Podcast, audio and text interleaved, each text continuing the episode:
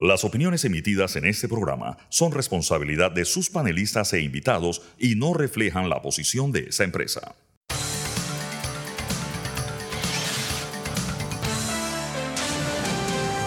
Mesa de Periodistas.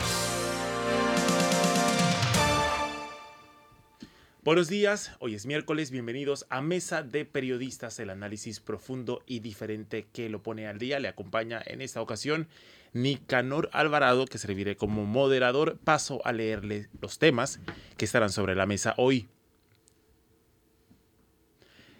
Situación política y movimiento Vamos. Hoy nos acompaña el diputado Gabriel Silva para entender qué es lo que pasa con el movimiento y qué es lo que pasará no solo en, el, en el escenario electoral y también con la Asamblea Nacional en su, última, en su última legislatura. También ley de intereses preferenciales. El gobierno ha presentado ya una propuesta a la Asamblea para eh, reactivar este subsidio a las viviendas. Hay un análisis que vamos a hacer esta mañana sobre cómo ha mutado el interés preferencial y a quiénes está beneficiando. Y también lo que hace noticia está sobre la mesa la situación del presidente del expresidente de Estados Unidos Donald Trump y otros temas que están en la agenda noticiosa. Paso a presentar a Fernando Martínez, que me acompaña hoy. Fernando, buenos días. Buenos días. Saludo a nuestros oyentes. Sabrina Bacal también a esta hora se encuentra con nosotros. Buenos días a nuestros oyentes.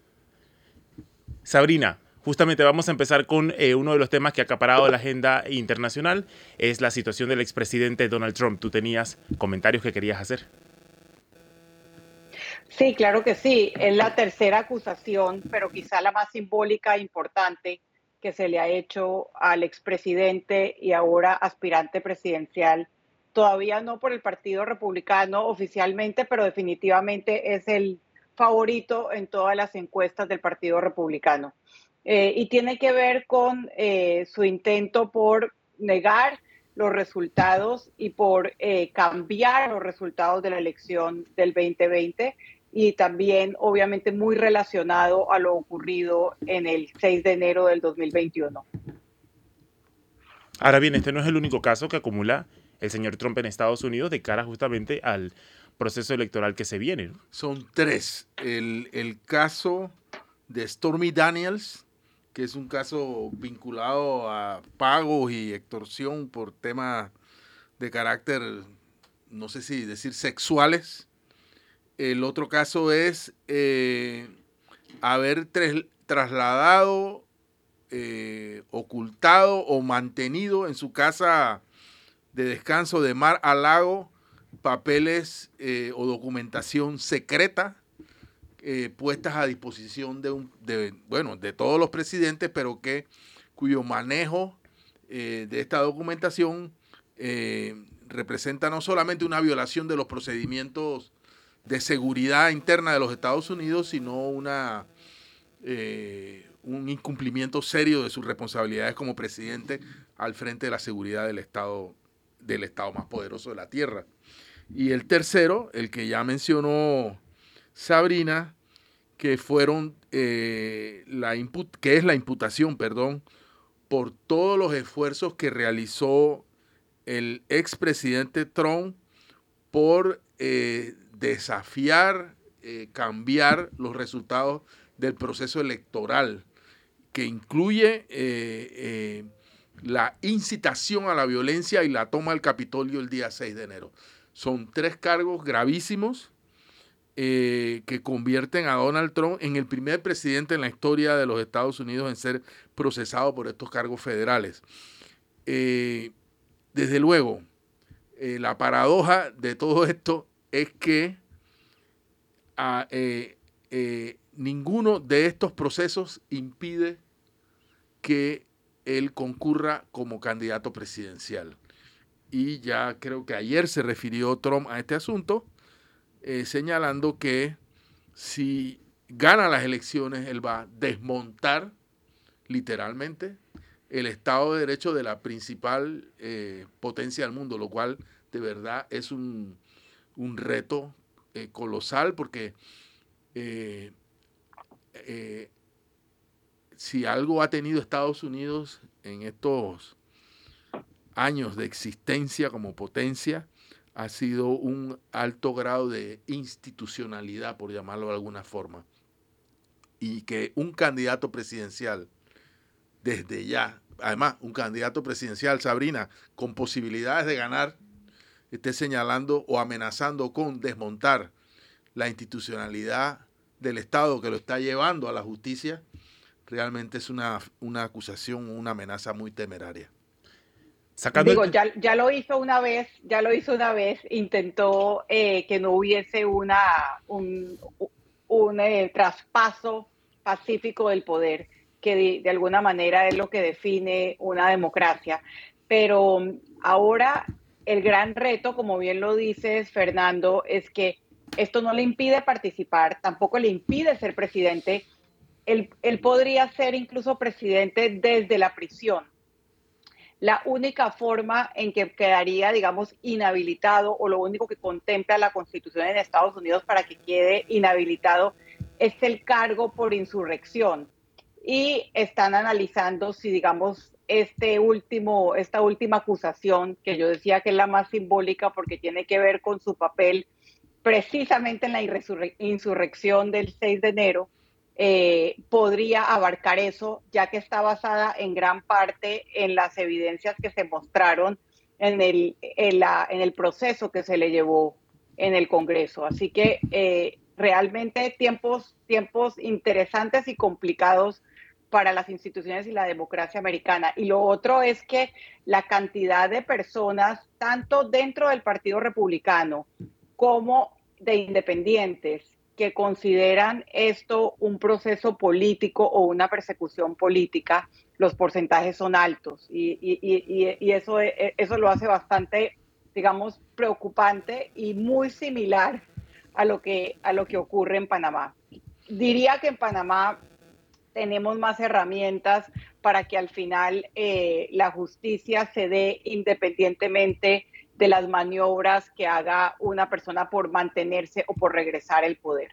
Yo, eh, ya para cerrar, porque tenemos varios temas hoy, nada más diré que las repercusiones, ya mencioné las repercusiones que puede tener la amenaza a la institucionalidad de un país como Estados Unidos, pero las repercusiones que, un, que el cumplimiento de estas amenazas puedan tener si se trasladan a la esfera internacional son de verdad impresionantes, porque sencillamente el, periodo en, que, en el que Trump gobernó los Estados Unidos es radicalmente distinto al, al momento actual de, nuestra historia.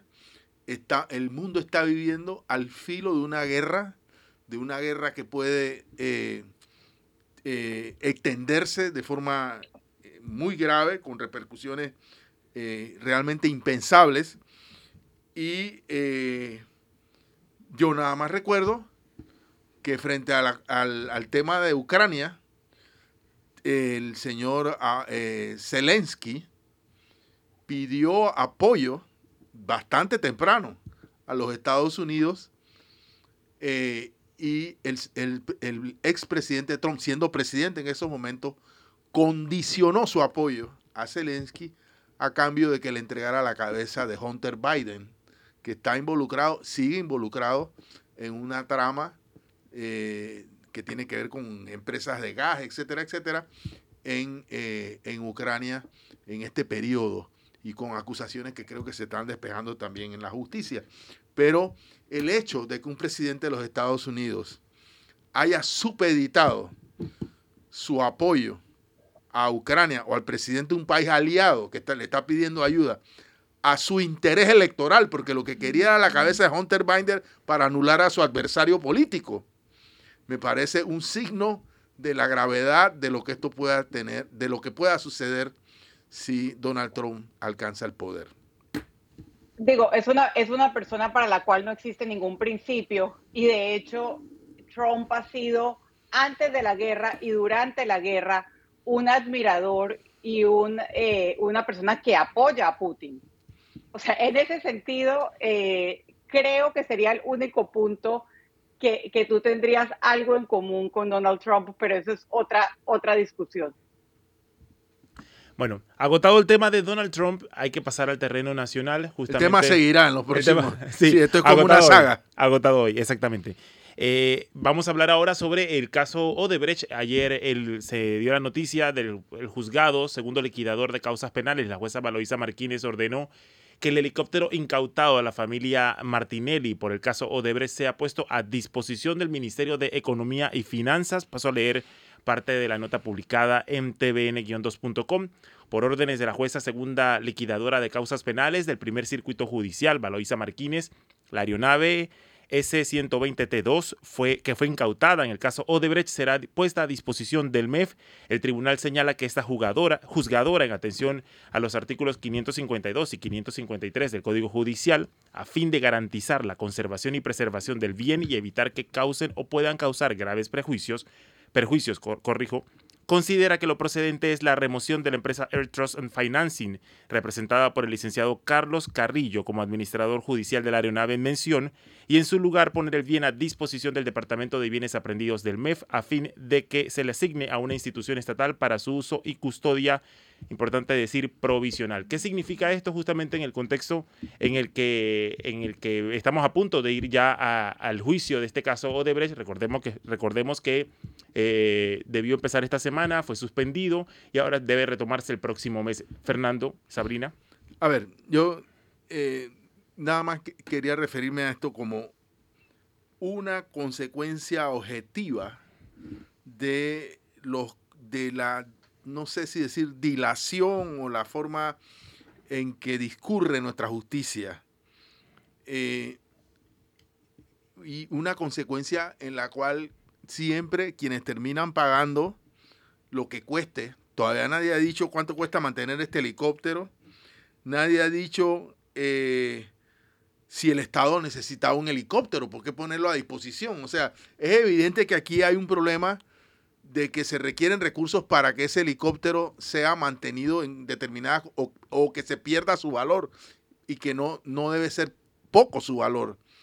Eh, pero esto significa también que este helicóptero se pone al servicio del Estado o se entrega a la custodia del Estado mientras se llegue a una conclusión definitiva en el proceso. Y esto me trae a colación la famosa ley de extinción de dominio, eh, porque no sé si fuera el caso, si los propietarios de este bien, a la sazón los hermanos Martinelli y Linares, no pueden probar que ese helicóptero fue comprado con recursos propios y al contrario, el Estado tiene pruebas de que fue comprado con dineros provenientes de, eh, la, de la tramoya de Odebrecht, yo pienso que la, ley de extinción de dominio podría adelantar el proceso de, cierre este bien para que no represente un gasto que vamos a terminar pagando los contribuyentes. Porque repito, yo no sé si el Estado necesitaba un helicóptero, que además no es un helicóptero, no sé, que para trasladar personas, no es un helicóptero para cumplir misiones, o sea, es un helicóptero privado, pequeño, costoso, sí, lujoso, pero quizás no es un helicóptero que el Estado hubiera pensado nunca adquirir. Eh, pero es evidente que esto va a costar mucho dinero mantenerlo y volverlo a, poner en condiciones de aeronavegabilidad, que fue lo que leí en la nota. Eh, repito, esta es una consecuencia más de la forma en, en que, eh, desde luego, la corrupción o los casos de corrupción terminan afectando o terminan siendo cargados por los contribuyentes, por los ciudadanos de un país. Porque al final del camino, el, órgano judicial ha tomado una decisión para que ese bien no se destruya. Sí, porque hay que darle mantenimiento. Si no le das mantenimiento y no lo pones a volar, se va a destruir y se va a perder el bien. Y va a haber entonces una responsabilidad con respecto a él. Ahora, darle mantenimiento va a significar erogaciones que además, por cierto, no estaban en ningún presupuesto, no estaban en el cálculo de nadie y que vamos a terminar pagando todos los contribuyentes. Pero bueno, ahora como el presupuesto va a tener 32 mil millones de dólares, tal vez se alcance. Debo decir que este helicóptero fue aprendido en medio de las pesquisas que adelantaba la fiscal entonces al frente de este caso, Tania Sterling, por 22 millones de dólares en sobornos pagados en bancos suizos por la constructora Norberto Odebrecht a los hijos del expresidente Ricardo Martinelli, Luis y Ricardo Martinelli Linares. Sabrina, ¿qué lectura hace sobre esta situación? Ya que Fernando mencionaba la ley de extinción de dominio, yo tendría que hacer eh, mención de la alianza abierta ya que tienen los diputados cercanos a Ricardo Martinelli y los diputados del PRD que están apoyando a José Gabriel Carrizo. Eh, una alianza que preocupa mucho en la Comisión de Credenciales, pero que pensando eh, más ampliamente también puede preocupar y debería preocupar en temas como la ley de extinción de dominio.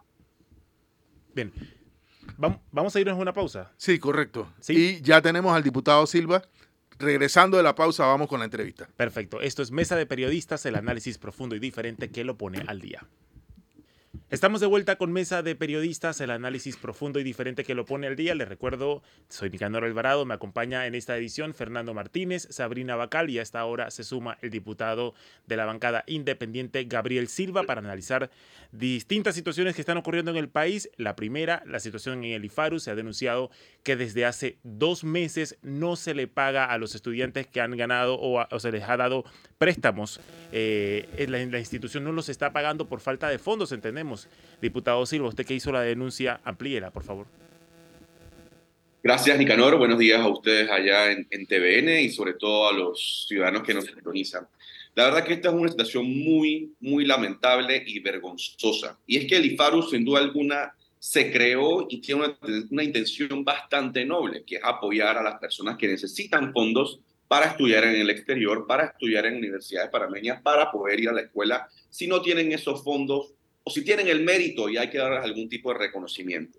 Pero lo que hemos visto en esta gestión gubernamental, y también es algo de gestiones anteriores, es que el IFARU, al igual que otras instituciones como por ejemplo la AMPIME, está siendo utilizada con propósitos clientelistas. ¿Eso qué significa? Que la repartición de becas, la adjudicación de becas, las entregas de becas, en muchos casos se está dando con propósitos electorales, con propósitos políticos. Yo te apoyo si tú caminas conmigo, yo te apoyo, te doy una beca si tú eres mi activista, yo te apoyo, yo te doy una beca si tú eres conocido de algún diputado o puedes llegar a tener influencia en el director o la directora del IFARO. Y esto lo hemos visto y los medios de comunicación han hecho un muy buen trabajo en poder publicar quiénes han sido algunos de esos beneficiarios y hemos visto beneficiarios que no se, se explican, que no se merecen, que no, no, no tienen sentido como por ejemplo personas muy allegadas a diputados, a ministros e inclusive al presidente. Y ahí se está desvirtuando la intención del IFARU, porque se le está dando estos préstamos, se le está dando estas becas, estos auxilios económicos a personas por propósitos ajenos a la necesidad o al mérito. ¿Y qué es lo que está pasando ahora? Lo que está pasando ahora es algo que es totalmente incongruente y vergonzoso, y es que el IFARU está diciendo a ciudadanos que se acercan a pedirles préstamos que se quedaron sin plata que no hay plata para becas, que, van que no está el presupuesto, que están esperando que les hagan un traslado de partida para poder tener presupuesto y así darles préstamos a las personas. Es decir, la institución que tiene que dar préstamos y becas en Panamá, en el gobierno que supuestamente le va a apostar a la educación, se ha quedado sin recursos, se ha quedado sin dinero. Y yo puedo entender que eso pase si es que estuviésemos dando las becas a una gran cantidad de personas que se la merecen. Pero ahí es donde está la incongruencia. Y reitero, porque muchas de esas becas que se han dado, muchos de esos fondos que se han estado dando, no se los están dando a las personas que realmente se las merecen. Vemos como a hijos, familiares, personas de diputados, por ejemplo, personas empleadas en el Estado con salarios bastante grandes, siguen ganándose esas becas y luego el IFARU dice, no, es que me quedé sin plata. Entonces esa incongruencia hay que denunciarla y yo creo que lo mínimo que merece el panameño, porque sé que muchos panameños, cientos o miles de panameños se han acercado al IFARU a pedir esos fondos y le han dicho, no, no hay plata, merecen una justificación, merecen una excusa. ¿Cómo así que no hay presupuesto cuando el presupuesto del IFARU lo han estado incrementando en los últimos años? Para este nuevo presupuesto del año 2023, el IFARU recibe otro incremento adicional. Pero ¿será que aún así con ese incremento el IFARU se va a quedar sin plata? Porque reitero, ha estado incrementando en los últimos años. Entonces no se justifica que esta institución, que tiene un, fin noble, que tiene una necesidad importante, le esté diciendo a los ciudadanos, me quedé sin plata, cuando por otra parte está repartiendo becas con, con fines clientelistas y políticos. Eso no es aceptable y yo creo que lo mínimo que requiere la ciudadanía es una explicación para ver si en verdad qué, es lo que está sucediendo con la plata de todos los panameños. Y eso aunado a la falta de transparencia y la opacidad con la que se ha manejado el IFARU y también otras instituciones de no publicar ni siquiera quiénes son los becarios. A la fecha de hoy no sabemos quiénes son las personas que se ganan becas del IFARU. A la fecha de hoy no sabemos quiénes son las personas que se ganan capital semilla por parte de la AMPIME. Y lo que ahí también molesta y frustra es que este gobierno y sus candidatos hablan de transparencia en su gestión, pero ni siquiera pueden publicar quiénes han sido los beneficiarios de cosas que son obviamente esenciales e importantes y necesarias como becas y capital semilla. Hay que continuarlo, pero no publican ni siquiera quiénes son, ni cuántos fondos, ni quién se lo ganó. Y eso es secretismo y eso es por miedo, porque saben que mucho de eso se adjudicó con fines políticos. Sabrina.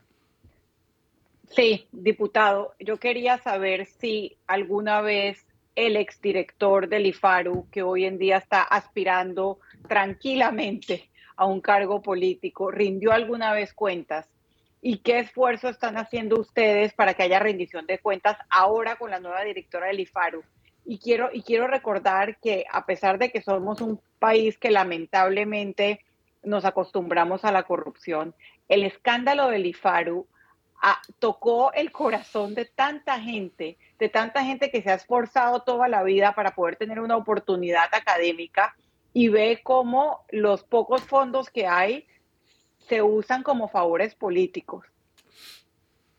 Así es, Sabrina. Mira, lastimosamente el director anterior no recibimos de él ni una pizca de transparencia cuando se la exigimos.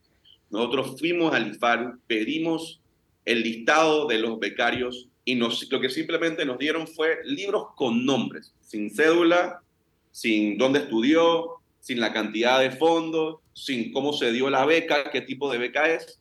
Ellos tienen ahí un gran baúl con diferentes libros, con simplemente nombres que fácilmente pudieron haber inventado. Y eso no es transparencia. Ahí uno puede entrar a ver cada uno de estos nombres, cómo se ganó la beca, qué proceso, quiénes son, e identificarlos y hacer el examen de rendición de cuentas, que eso es lo importante. Oye, ¿cómo así que el hijo de tal diputado o cómo así que el hijo de tal ministro, cómo así que un donante de campaña del presidente se está ganando las becas? Por lo menos en, no necesariamente tiene que haber algo malo, pero entremos a analizar cuál fue el proceso de adjudicación de la beca, por cuánto fue la beca, por qué se le dio. Ese tipo de información nunca nos las dio el director anterior y no solamente hay que señalar y exigir rendición de cuentas al director anterior y a la directora actual, sino que aquí también hay una confabulación que da mucha vergüenza y mucha tristeza entre la Corte Suprema de Justicia y la Autoridad de Transparencia que han avalado que el IFARU no publique esos nombres.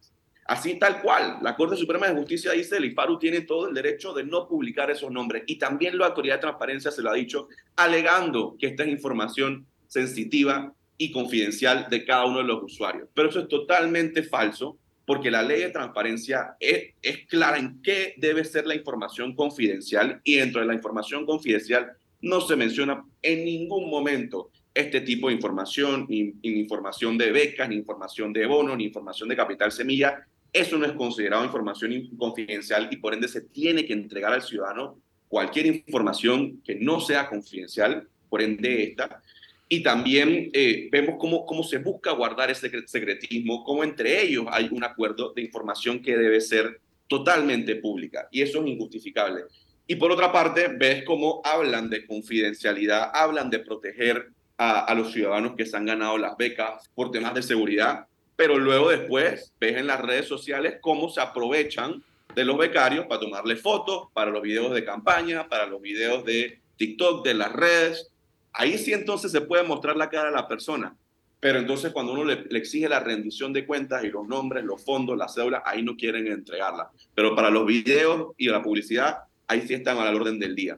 Y lo que está haciendo la nueva directora, que también eh, debe rendir cuentas y explicar a la nación, es que ahora están poniéndole a ciertas personas que se han ganado becas a llenar un formulario que, que establece si la persona tiene que, tiene que decir acepto o no acepto darle mi información y que se publique mi información eh, personal eh, para, para que la tenga el IFARO y para que el IFARO luego la pueda publicar. Y es que entiendo la iniciativa, básicamente es un formulario que la persona firma diciendo mi información puede ser pública, pero es que nuevamente reiteramos y hay que irnos al principio. Este formulario no debería ni existir, esa información ya es pública, no importa que el ciudadano diga no, mi información no se puede divulgar esa información ya es pública porque la ley de transparencia, una de las leyes más importantes que tenemos en Panamá, establece qué es información pública y qué es información confidencial. Punto. Y dentro de información confidencial no está esta información. Y lo que está haciendo la Corte, el IFARU, la ANTAI, el AMPIM, es decir, no, esta información entra dentro de confidencial cuando sabemos que no lo es. Y lo que están haciendo es opacar su gestión y no rendir cuentas. Y eso realmente es penoso para una institución que es tan noble, tan importante y que hemos visto que se ha estado politizando no solamente este gobierno, sino gobiernos anteriores. Y lo que duele, y tú bien lo has dicho, Sabrina, son la cantidad de becarios que quieren ir a pedir un préstamo y no se lo dan, que quieren ir a pedir una beca y se la merecen y no se la dan, pero luego ven en redes sociales, luego ven en noticieros, luego ven en periódicos como alguien que tiene mucho más recursos, que tiene mucho menos mérito, se las ha ganado. Y eso para el panameño y para cualquier persona es indignante, es frustrante y, y merece una natural protesta que se vio en su momento. Salieron a las calles muchas personas, pero lastimosamente nuestro órgano de justicia, órgano judicial, ha fallado en investigar este tema, en, proceder con este tema y en sancionar en este tema. Y, y, eso es lo doloroso, que también el órgano ejecutivo habla mucho de cómo reformar el órgano judicial, pero vemos que investigaciones como estas han quedado en absolutamente nada. Es una situación muy terrible porque además son fondos públicos. O sea, Exactamente. Son fondos públicos y se debería conocer la identidad de los beneficiarios. Pero yo creo que hay que ir más allá.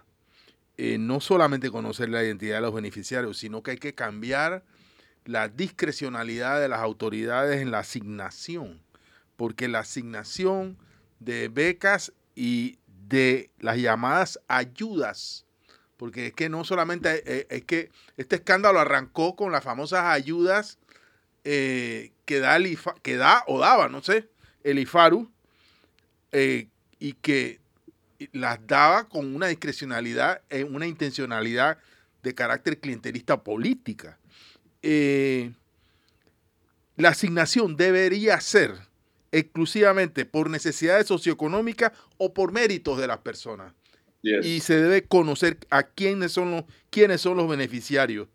Y la tercera eh, condición fundamental es que deben existir mecanismos de retorno de esas personas beneficiarias de devolverle al país el beneficio que el país les dio. Porque hay muchos que se quedan por allá que salen del país, van a estudiar afuera y se quedan y no devuelven al país lo que el país les dio, o regresan al país y llegan a arreglos para no devolver al, al Estado o a la nación que los benefició ningún retorno ni ningún beneficio. Y esto es, esto es realmente una perversión por lo que representa la posibilidad del crédito educativo, que eso es lo que es el IFARU, una institución de crédito educativo con miras a generar desarrollo humano. Pero desarrollo humano para quién? No individual, desarrollo humano para el país. Eh, Así.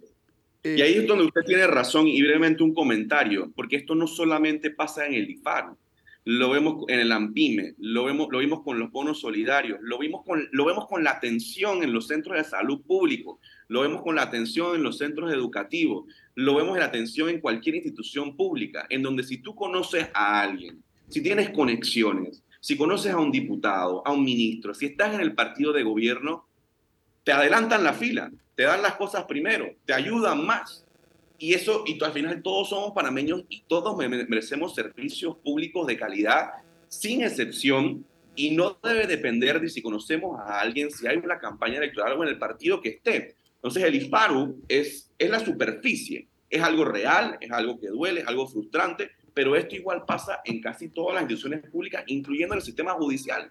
Cuando vemos quiénes salen impunes son porque tienen conexiones, porque tienen recursos, porque están afiliados a un partido o a otro.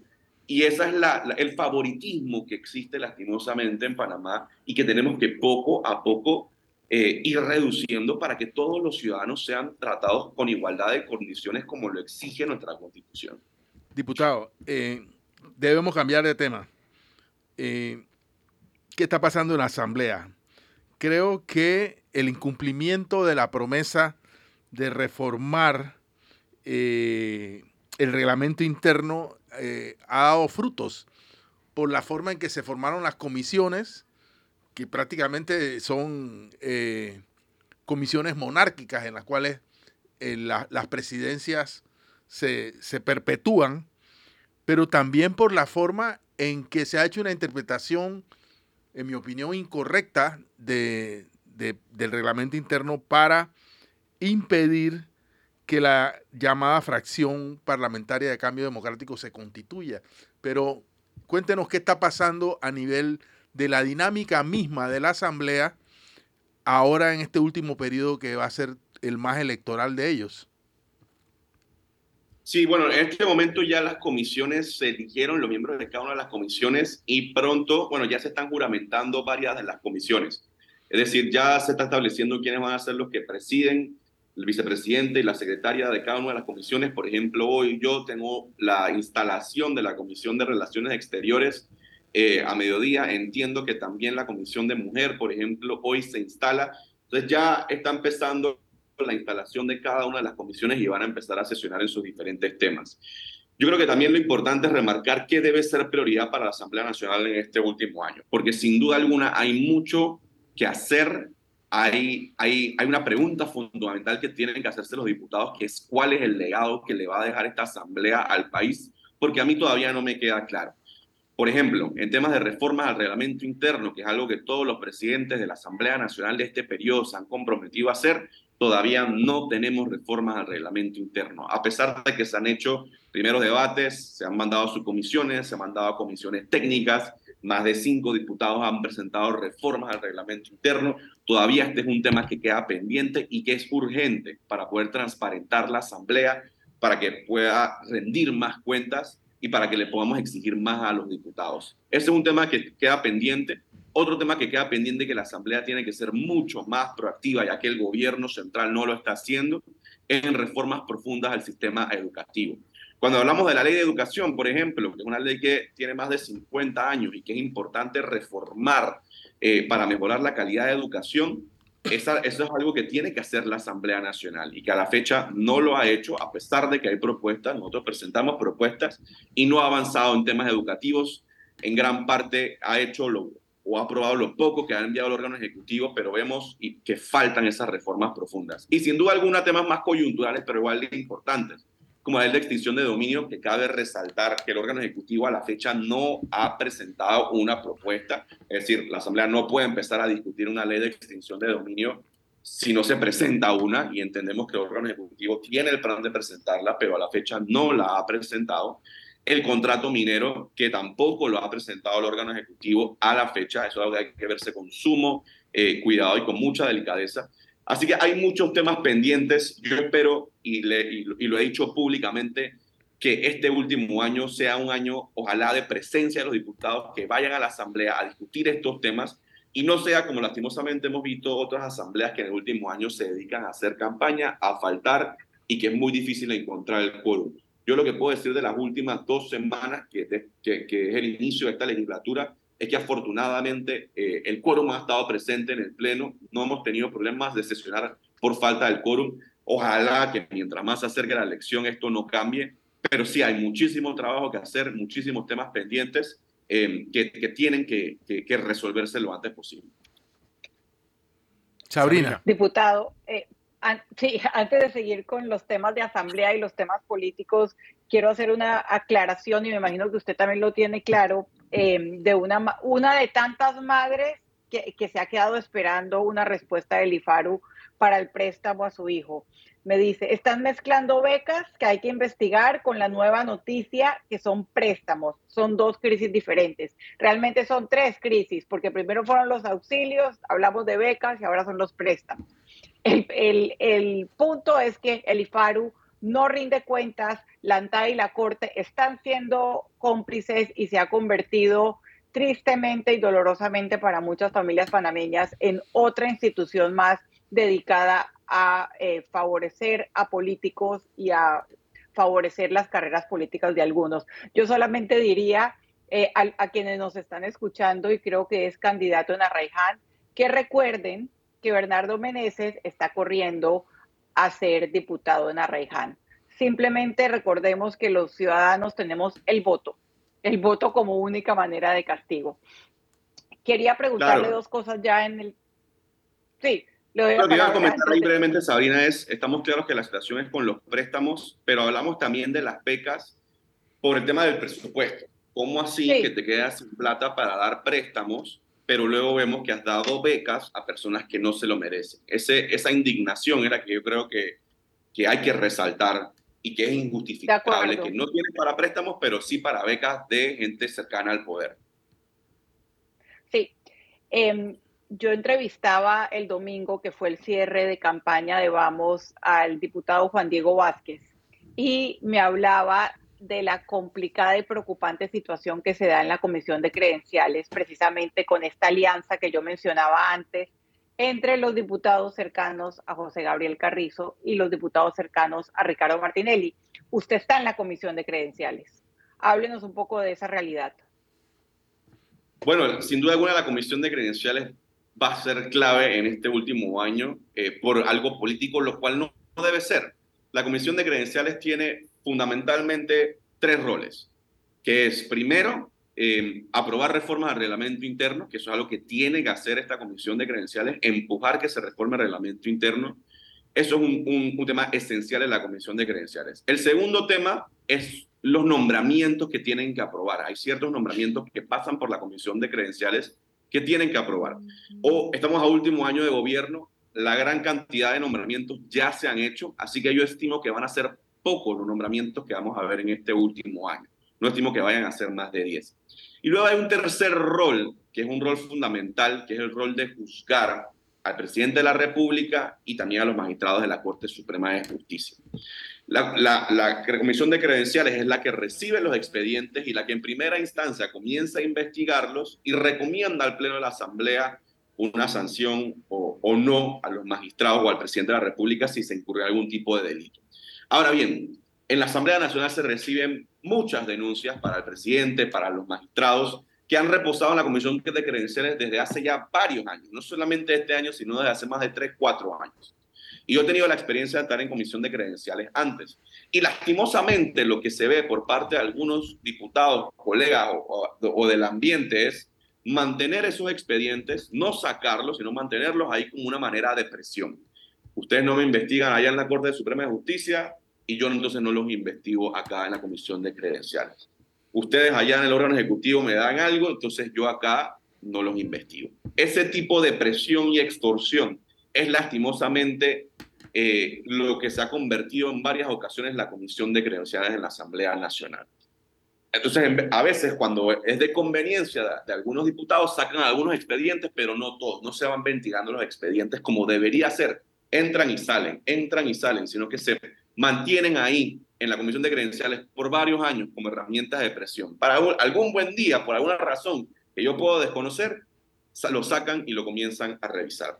Entonces, lo, curioso de esto es que este último año la comisión de credenciales fue bastante peleada en la Asamblea Nacional y vemos que muchos de los diputados que están ahora en la comisión de credenciales en este último año son diputados que tienen eh, bastante liderazgo dentro de sus partidos políticos y bastante empeño en las elecciones del 2024. Y cabe hacerse la pregunta, ¿por qué? ¿Por qué, este, ¿Por esto está sucediendo si en teoría no son muchos nombramientos en este último año? Entiendo que en el primer año hay muchos nombramientos y ahí es muy peleada la comisión de credenciales, pero en este último año no hay muchos nombramientos. Y ahí yo creo que una de las, de las tesis que ha compartido algunos medios de comunicación y analistas políticos es cómo la comisión de credenciales penosamente, lastimosamente, este último año de gobierno puede prestarse para presiones, extorsiones y fines electorales. Y hay que tener muchísimo cuidado, porque ahí estamos hablando de cómo esta comisión puede incidir en las elecciones, cómo esta comisión puede presionar eh, al órgano judicial o a la corte o al órgano ejecutivo y al final hay que respetar la institucionalidad y la separación de poderes y no podemos permitir que ni la, la Asamblea Nacional, ni la Comisión de Credenciales, ni nadie se meta en la democracia al punto de extorsionar y presionar para resultados que a una persona le convengan. Entonces hay, hay mucho que puede pasar en esa comisión. Yo lo que insto a los colegas y a la ciudadanía es que se mantengan vigilantes y observantes de los procesos que se estén dando y esto hay que manejarlo con suma prudencia, transparencia y respetando la institucionalidad y la separación de poderes. Solo habría que mencionar que en la Comisión de Credenciales hay cerca de una docena de casos contra magistrados de la Corte Suprema y quien acumula la mayor parte de estos casos es justamente la presidenta de este órgano del Estado. Vamos a una pausa en Mesa de Periodistas, el análisis profundo y diferente que lo pone el día y continuamos en minutos. Estamos de, vuelta con Mesa de Periodistas, el análisis profundo y diferente que lo pone el día, analizando en este momento el escenario político con el diputado Gabriel Silva. Sabrina, eh, ya estás preparada con la siguiente pregunta que tiene que ver con el escenario de, Vamos, ¿no? Claro. Vamos es un proyecto que está orientado a cambiar la asamblea, eh, o sea, llevar nuevo, nueva gente a la asamblea, a algunas alcaldías y a los consejos municipales. Y llama la atención, por ejemplo, que hoy eh, se da formalmente el apoyo de Moca, del movimiento Otro Camino, al diputado Brose, Edison Brose, y quería saber cuál es la posición de Vamos, o sea, o si van a tener candidato para la alcaldía de Panamá, em, si eso es una posibilidad. Eh, y además, en, en el tema de los listados, 95% de su oferta quedó en la papeleta cómo hace ahora un elector para reconocerlos, eh, están todos en listas, etcétera, etcétera. Un poquito, un poquito de docencia. Claro, gracias Sabrina por la pregunta. Vamos, la coalición Vamos es un esfuerzo eh, del diputado Juan Diego Vázquez, mi persona y muchos otros voluntarios que busca que más personas buenas, transparentes y capaces, independientes, lleguen a la Asamblea Nacional, lleguen a las juntas comunales y lleguen a las alcaldías. La intención es continuar el trabajo que el diputado Juan Diego Vázquez y persona hemos empezado, continuarlo porque hay mucho que hacer y continuarlo porque también necesitamos que más personas se involucren para hacer los cambios que Panamá se merece. Desde la Asamblea Nacional, Vázquez, yo, mi persona y otros nos hemos dado cuenta que necesitamos que más personas buenas lleguen a la Asamblea para poder reformar el sistema educativo, el sistema judicial, el sistema de salud porque hemos visto que muchas veces presentamos muy buenos proyectos, pero hacen falta los votos para avanzar esas buenas iniciativas. Y lo mismo a nivel de juntas comunales y de alcaldías a nivel nacional. Y con miras a eso, hemos apoyado a 115 candidatos desde hace más de un año en su proceso de recolección de firmas. Nosotros seleccionamos estos candidatos, los entrevistamos, les pedimos que publicaran un formulario de conflicto de intereses, les hicimos entrevistas y seleccionamos a un grupo de 115 candidatos eh, que estamos apoyando y que acompañamos en el proceso de recolección de firmas y que muy alegremente podemos decir con mucha confianza que 98% de ellos van a salir en la papeleta en las próximas elecciones. Es decir, recolectaron las firmas, están entre los tres con más firmas y van a salir como opción independiente en las próximas elecciones a diputados, juntas comunales y alcaldías a nivel nacional. Y ahí quiero remarcar un punto importante conectando con la pregunta que nos han hecho, Sabrina. Esto es un esfuerzo a nivel nacional, no es solamente un esfuerzo a nivel de la ciudad de Panamá o la provincia de Panamá, que es donde vemos quizás hoy más presencia de figuras políticas independientes. Nosotros tenemos candidatos a diputados y tenemos candidatos a representantes y tenemos candidatos a alcaldes en Chiriquí. Tenemos también candidatos a diputados, alcaldes, representantes en Veraguas, en Colón, en la ciudad de Panamá. En, a lo largo y ancho del país tenemos representación y candidatos en lugares más remotos del país. Y ahí nosotros tomamos mucho orgullo, estamos bastante contentos de poder decirles que también estamos dejando un precedente histórico, porque en muchos de estos lugares nunca se había escuchado la figura de libre postulación, nunca habían tenido la oportunidad de votar por un candidato independiente y ahora en las elecciones del 2024 lo van a poder hacer. Van a haber figuras independientes en muchos corregimientos y distritos que antes nunca se había visto esta figura.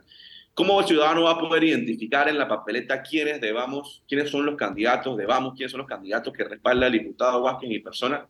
Va a haber una banderita, una banderita de color azul y color amarillo. Esos son los candidatos que nosotros respaldamos. Pero más que eso, esos candidatos ahora tienen la gran labor y el gran trabajo y ellos están conscientes de que tienen que ir puerta por puerta a presentar sus propuestas porque van a tener propuestas Hemos trabajado en propuestas por más de un año y seguimos fortaleciendo propuestas y presentando a la ciudadanía qué es lo que van a hacer.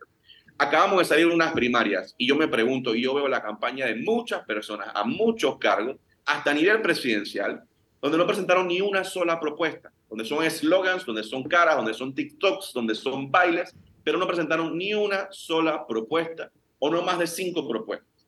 Y ahí yo me pregunto, ¿qué es lo que realmente estamos ofreciendo al país? Qué es lo que realmente estamos mandando de mensaje, que aquí lo que importa es tu influencia, cuánto pagas para hacer un video o qué es lo que estás proponiéndole al país, qué es lo que tú has hecho en el pasado que la ciudadanía deba saber y no simplemente estar bailando o hacer videos con grandes costos. Por eso nuestros candidatos van a ir y van a presentar propuestas específicas bien hechas a nivel técnico y también se han estado capacitando por el último año en varios temas y van a seguir capacitándose. A nivel de alcaldía y a nivel presidencial, a nivel de alcaldía de la ciudad de Panamá, nos preguntan mucho si Vamos tiene candidato a presidente o candidato a alcalde de la ciudad de Panamá.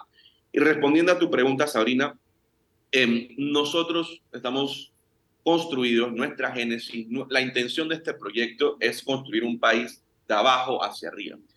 ¿Qué significa eso? Históricamente mucho se ha hablado del presidente, el presidente, el presidente, y cuando llegamos a las elecciones, muchas personas llegan a la papeleta y solamente piensan en el presidente. Y luego pasan la página para alcalde o para diputado y representante y no tienen idea. Y nos hemos dado cuenta, y, y es verdad, que un buen representante puede transformar una comunidad, puede sacar a las personas de la pobreza.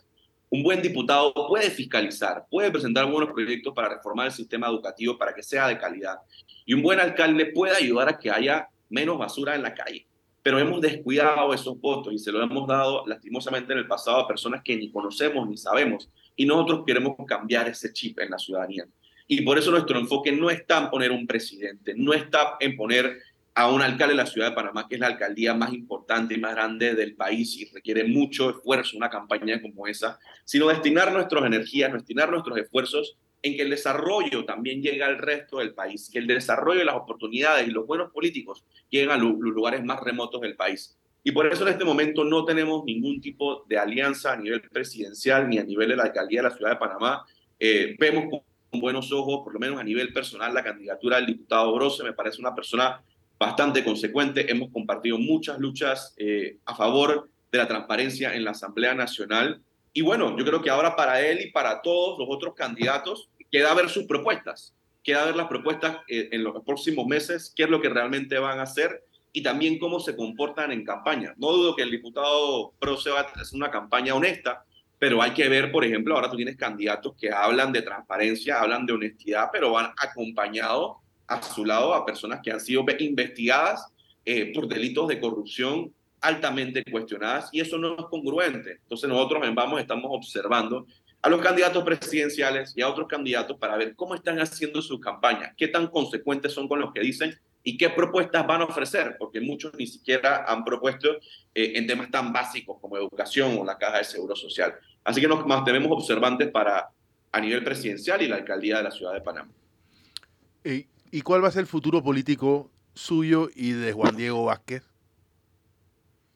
Bueno, eh, Juan Diego creo que puede responder por él mismo. Eh, yo a nivel personal me comprometí no a buscar la reelección eh, y quiero cumplir con mi promesa.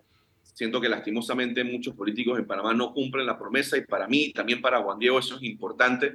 Si nosotros todos los días hablamos de transparencia, honestidad, de principios, no podemos ir en contra de la palabra y por eso yo no me voy a reelegir y sé que tampoco el diputado Vázquez, ¿no? A nivel político... Pero yo no me refería a la reelección, diputado. ¿Perdón? No me refería a su reelección. Ah. Me refiero a su futuro político, el de ambos. Pueden constituir, pueden constituir un partido, pueden, eh, no sé, o sea, que, o ustedes piensan eh, agarrar su acumulación política e histórica y ponerla en una cuenta de bancos. estas cosas no funcionan así, usted lo sabe. Mira, yo creo que todo va a depender de los resultados de las elecciones del 2024. Yo me siento bastante optimista. Yo siento que vamos a lograr que varios diputados buenos, independientes, lleguen a la asamblea, lleguen a las juntas comunales, lleguen a las alcaldías. Y vamos a ver cómo nos va. Puede ser un mensaje muy optimista de muchos, muchos votos, de muchos eh, cargos electos del equipo de Vamos y eso puede mandar un mensaje de que hay que continuar con el esfuerzo y, pero ojalá así sea. Usted disculpe, pero ese esfuerzo, ¿cómo se va a articular? Supongamos que ustedes consigan una X cantidad de diputados, una X cantidad. Eso requiere una articulación práctica y política a futuro.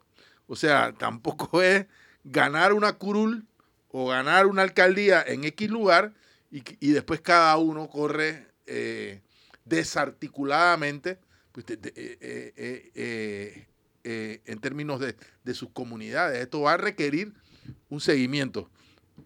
Sí, totalmente de acuerdo. y créanme que ni Juan Diego ni yo nos vamos a desconectar. Si bien ninguno va a buscar la reelección ni estará en la asamblea, no nos vamos a desconectar de lo que está pasando en el país. Y algo le hemos dicho a nuestros candidatos y la ciudadanía lo debe saber. En el momento que alguno de ellos salga electo y empecemos a ver que se está virando, que está siendo poco transparente, que está teniendo chanchullo, que está siendo deshonesto, que no está cumpliendo lo que ha prometido, Juan Diego y yo vamos a ser los primeros en denunciarlo, en exigirle rendición de cuentas, en recolectar firmas, si hay que, hacer, hay que recolectar firmas para sacarlo. Los candidatos están muy anuentes y muy presentes de que nosotros vamos a estar vigilantes de su gestión y si vemos que en algún momento se está desvirtuando eh, su actuación y no está siendo consecuente con lo que se prometen, vamos, vamos a ser los primeros en denunciarlo eh, y, en, y en tratar de removerlos de esos cargos porque no son consecuentes con lo que le están prometiendo al país en este momento. Deben firmar un pacto o compromiso de integridad, me parece a mí, antes de todos. Los, sí, hay, hay los, un pacto 115, firmado. los 115 que usted acaba de mencionar. Hay un pacto firmado por cada uno de ellos que está publicado en la página web y la ciudadanía lo puede ver, donde, por ejemplo, ellos se comprometen a no contratar familiares, no utilizar privilegios innecesarios, eh, no tener botellas en su equipo, se comprometen a aprobar leyes anticorrupción, se comprometen, por ejemplo, a, en la campaña a no prometer cosas que no pueden cumplir, eh, a renunciar al fuero penal electoral, que ya lo han hecho, a presentar una declaración voluntaria de, de bienes al inicio y al final de su gestión hay principios y compromisos que ya ellos han hecho públicos que ningún otro partido ni movimiento político los ha hecho. Reitero, también su declaración de conflicto de intereses de estos candidatos ya son públicas. Se puede meter uno a la página web de Vamos y puede ver la hoja de vida de los candidatos y su declaración de conflicto de intereses, si han estado en partidos políticos o no, cuáles han sido sus ingresos en los últimos años, cuáles han sido los ingresos de sus familiares, dónde han trabajado, juntas directivas, asociaciones, movimientos organizaciones, toda esa información ya es pública de nuestros candidatos y seguimos y, tomamos la recomendación. Si hay algo más que usted cree que sea necesario incluir en esos compromisos, creamos que si tiene que ver con poner los intereses del país por encima de los personales, para nosotros es esencial. El gran tema es que estas, estos acuerdos y, y instrumentos no sean vinculantes, ¿no? Y sobre todo cuando ya los tengamos de diputados, cuando tengamos una bancada eh, como la que propone Vamos en la Asamblea Nacional. Se nos, quedó, se nos acabó el tiempo, no, no hay espacio ya para más. Se nos quedó en el tintero la ley de intereses preferenciales. Va a ser un mañana. tema que vamos a analizar mañana a profundidad. Hay publicaciones muy interesantes sobre el tema. Vamos con las 5 del día antes de despedirnos. Muchas gracias, diputado Silva. Gracias a ustedes. Hasta luego.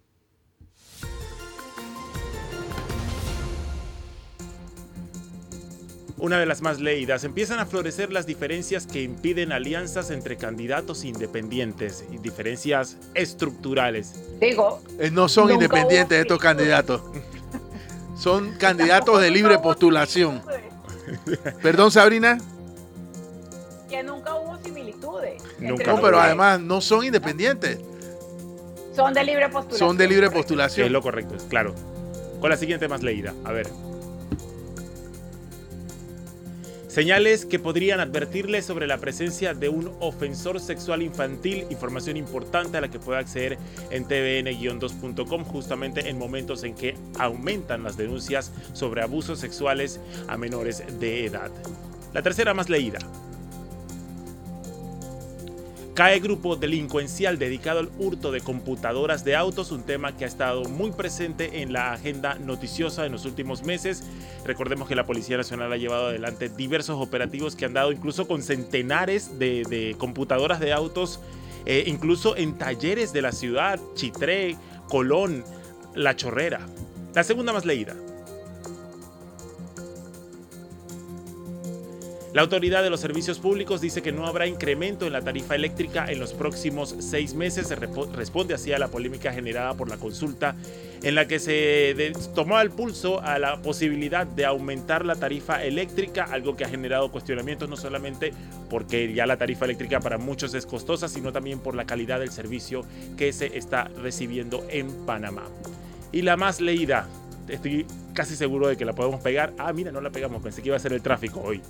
Enhorabuena, estudiantes panameños ganan campeonato mundial de aritmética mental en un campeonato que se hizo justamente ayer, antes de ayer. Recuerdo estos chicos estuvieron aquí en TVN hace algunas semanas, les hacíamos, eh, nos explicaban un poco cómo funciona este programa y además cómo incide en la capacidad de aprendizaje de estudiantes. Seguramente los recibiremos y hablaremos a profundidad sobre este programa, las experiencias de ellos y cómo podría, eh, cómo podría esto aportar al sistema educativo panameño. No hay tiempo para más, 9 y 4 de la mañana. Gracias por acompañarnos en Mesa de Periodistas. Fernando.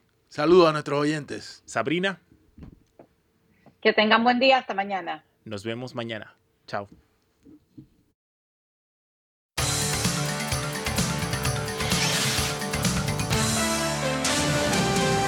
Mesa de Periodistas.